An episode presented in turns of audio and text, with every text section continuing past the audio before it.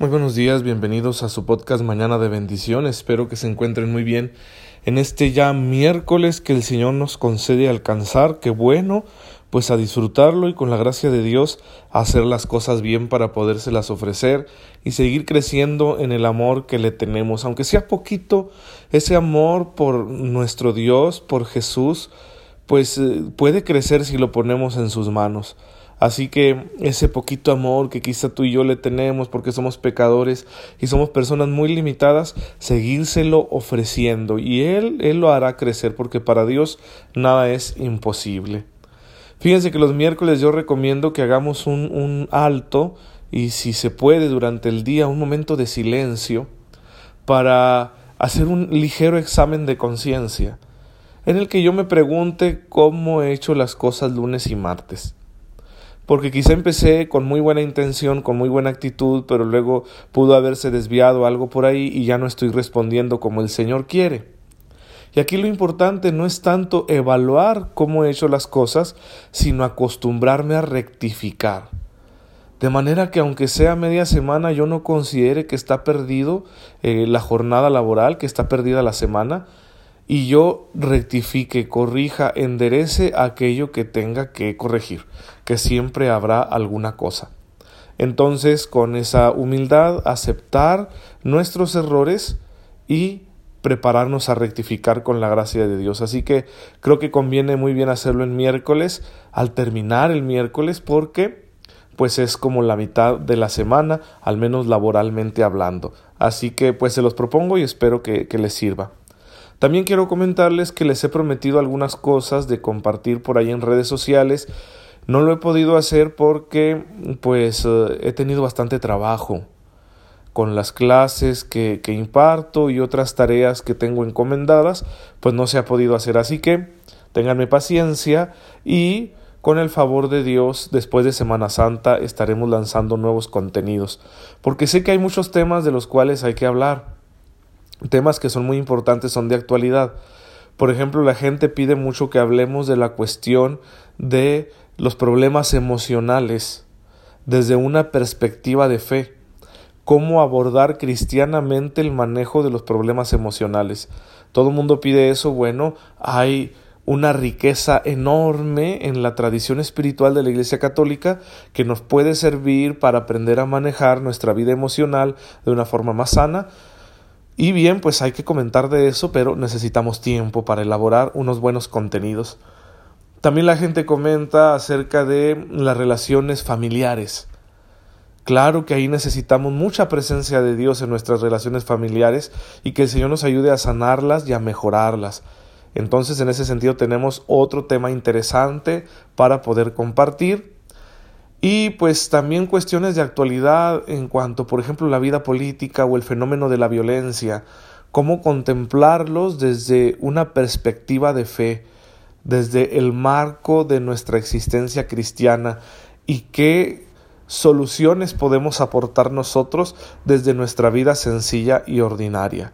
También son temas interesantes porque pues ahí podemos obtener muchas luces para realizar acciones que contribuyan al bien común.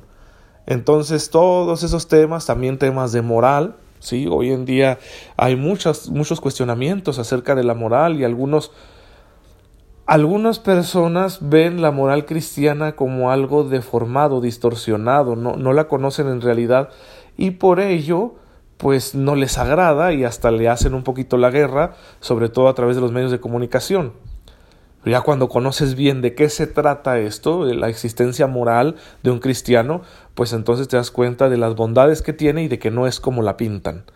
Y bueno, en ese sentido también habría muchas cosas que decir, que de alguna manera las estamos abordando por ahí en esta sección del Notidiócesis. Si tú vives en, Chihuahua, eh, puedes adquirirlo.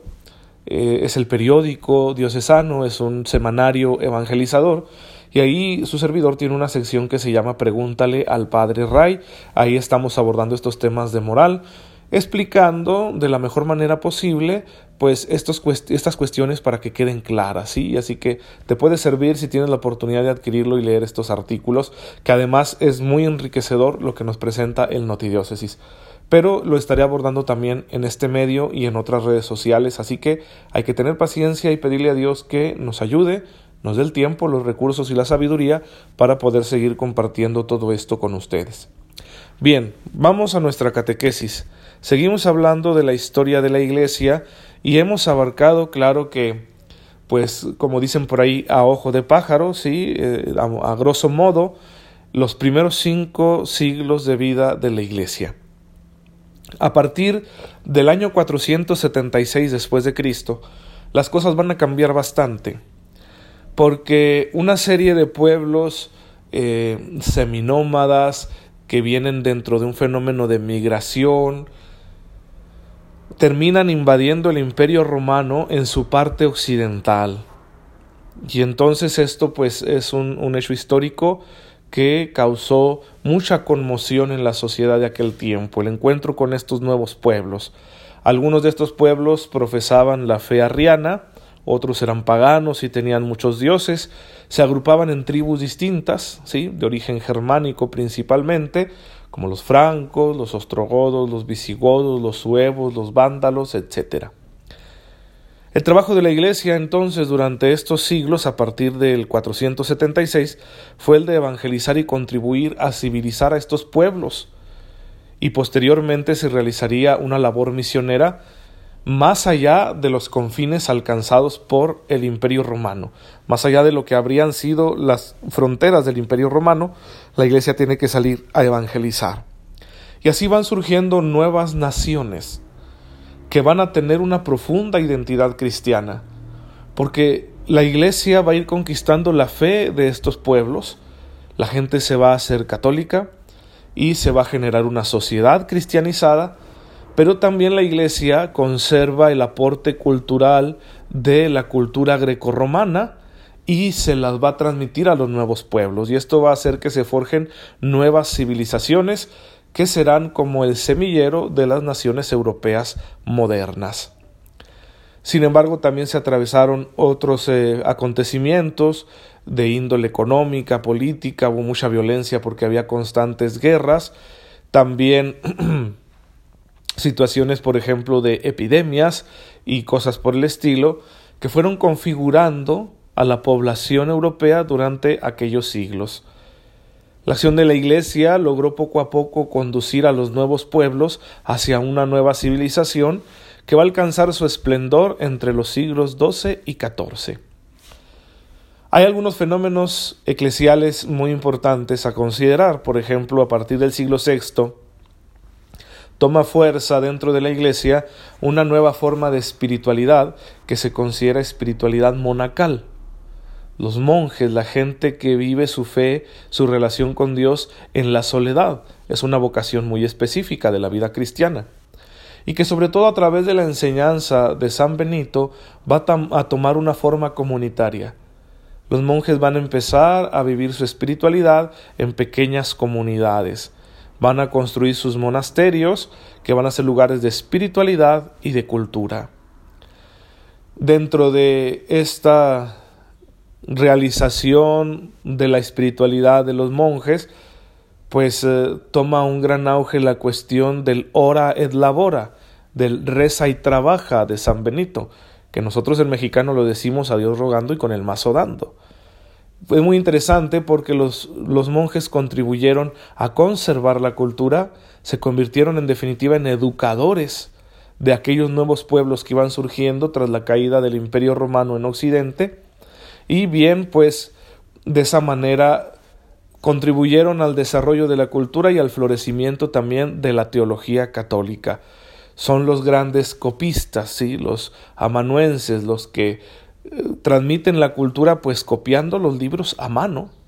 A ellos les debemos estas piezas hermosas, ¿no? De aquella caligrafía gótica tan preciosa, de los grabados en los libros, ¿sí? Aquellas letras iniciales, acuérdense ustedes que vemos en algunos, en algunos manuscritos unas iniciales grandes, bonitas, adornadas, con las cuales iniciaba el texto. Todo esto es una obra artística, cultural y religiosa, principalmente de los monjes en la parte occidental de Europa, que es eh, un occidente cristiano, ¿sí?